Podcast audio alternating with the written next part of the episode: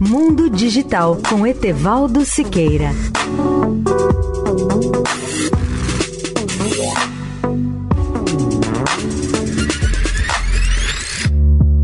Olá, ouvinte da Eldorado.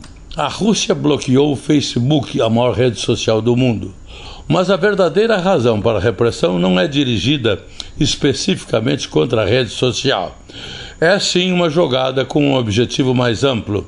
Ao tomar a decisão, a Rússia se junta ao pequeno grupo de regimes mais repressivos do mundo e a decisão é o ponto culminante da série de medidas de Vladimir Putin contra a imprensa e até contra manifestantes que protestam diante da censura.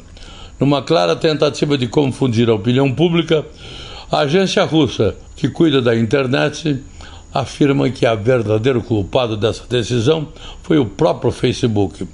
Mas isso não é verdade e não se trata de restringir o acesso dos russos às mídias sociais, pelo menos não de forma concreta e direta é um ato de intimidação destinado a colocar outras redes sociais sob controle. No caso da Rússia, o Facebook é usado por menos de 10% dos usuários da internet, segundo dados confiáveis de pesquisa da eMarketer. Muito mais populares são a VK, uma rede social de propriedade russa modelada no Facebook, junto com o YouTube, assim como o aplicativo de mensagens Telegram e os irmãos do Facebook, WhatsApp e Instagram. Leia o artigo especial sobre o tema no portal Mundo Digital Tudo.